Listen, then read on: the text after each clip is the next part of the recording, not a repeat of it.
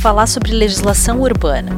Para começar, vamos voltar um pouquinho na história.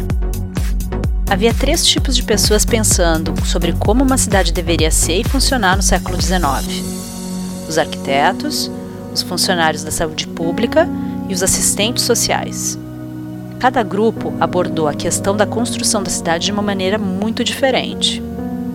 Os arquitetos estavam focados na cidade como um ambiente construído, implementando ideias como a grande visão de Linfan para Washington, ainda em 1791 e a rede viária ortogonal da cidade de Nova York, estabelecida pelo Plano de 1811. Os profissionais de saúde pública, por outro lado, estavam totalmente focados na infraestrutura. Eles sabiam que havia uma conexão entre certas doenças e as condições sociais, mesmo que não soubessem exatamente o que era. Planejar como um sistema de água funcionaria, para onde o lixo deveria ir, ou como tirar o lixo de uma cidade, era a maneira mais eficaz de impedir a propagação de doenças. Já os assistentes sociais queriam usar a cidade para melhorar a vida das pessoas.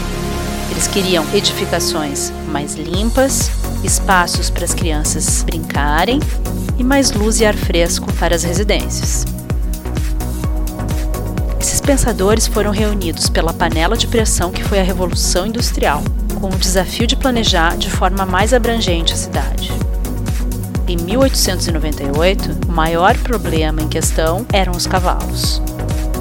As ruas da cidade estavam repletas de rejeitos e não havia respostas fáceis em vista.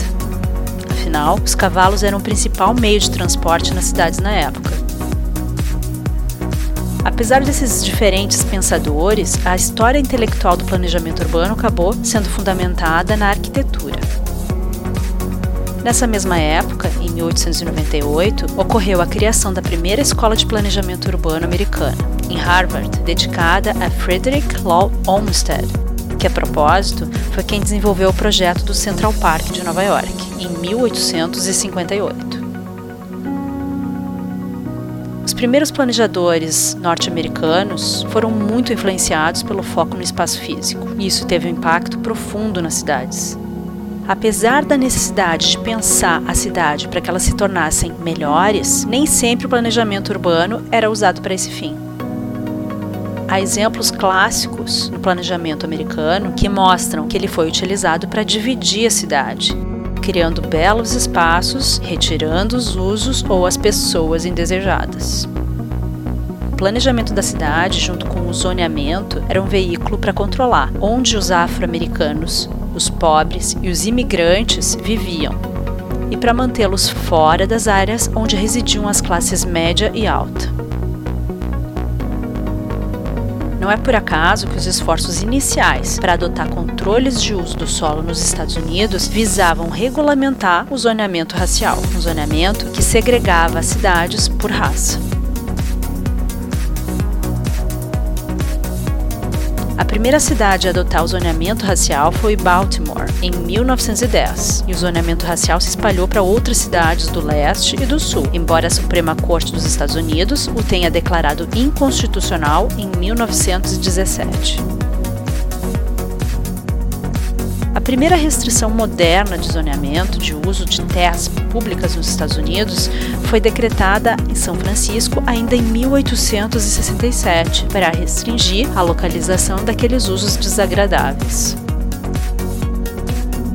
O zoneamento foi, portanto, o primeiro instrumento de controle efetivo do uso e ocupação do solo pelo Estado e surgiu em função de dois fatores. Além de controlar usos ditos incômodos, havia ainda o controle do adensamento das construções.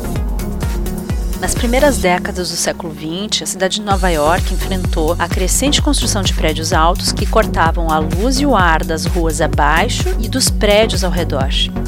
Também experimentou uma invasão de usos industriais em áreas que eram predominantemente residenciais e comerciais. Em resposta, em 1916, Nova York promulgou o primeiro Código de Zoneamento Abrangente, onde eram utilizados três elementos para zonear geograficamente as atividades: a altura dos prédios, recuos e pátios e o uso do solo, combinando em um único decreto toda a área de jurisdição. A maioria das comunidades hesitou em seguir o exemplo de Nova York na adoção de um zoneamento abrangente. Mas a segregação espacial de usos em distâncias cada vez maiores tornou-se uma das principais características do zoneamento. Isso geralmente resultava em anéis de zonas residenciais unifamiliares de densidade cada vez mais baixa à medida que se afastava do centro da cidade, junto com áreas de varejo e emprego totalmente separadas. Em 1961, surge o zoneamento de incentivo em Nova York, com a finalidade de prover os distritos centrais de mais áreas livres. Pela legislação do zoneamento de incentivo, as novas construções não precisavam de recuos até a altura de 24 metros. Acima dessa altura, os recuos deveriam ser baseados num plano de exposição solar, reduzindo a ocupação em até 40%. Na legislação de 61, foi instituído o Plaza Bônus, com esse instrumento, os empreendedores que construíssem no seu terreno praças, áreas livres, galerias ou passagens para pedestres ganhavam um bônus de 20% sobre a quantidade de área que poderia ser construída. De lá para cá, muita coisa mudou na legislação, e assim como ocorre em todas as cidades do mundo, vários edifícios construídos em épocas passadas não estão em conformidade com as leis atuais.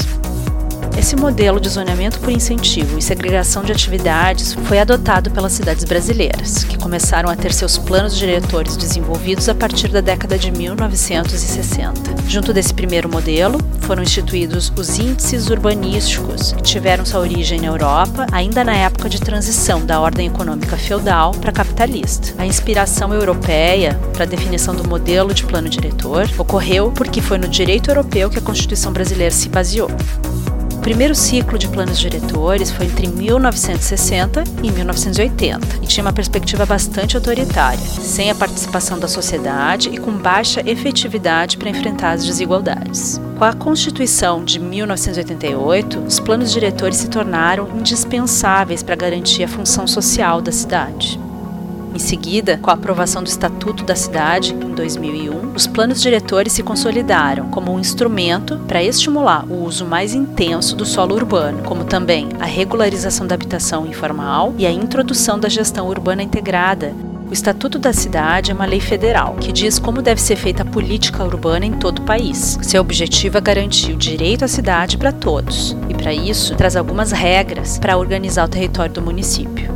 Essas regras do plano diretor são chamadas de índices urbanísticos, que são parâmetros que regulam o dimensionamento das edificações em relação ao terreno em que serão construídas, e também regula, através do zoneamento, os usos que se destinam a essas edificações. Os índices urbanísticos tradicionais se referem à altura máxima permitida para as edificações, aos afastamentos, à área construída, à taxa de ocupação, ao coeficiente de aproveitamento e à taxa de permeabilidade plano diretor tem a capacidade de estabelecer os conteúdos para definição dos direitos de propriedade no município. À medida que as cidades crescem, também crescem os desafios para construir leis que consigam conciliar e orientar as questões ambientais, sociais, políticas, econômicas e físicas.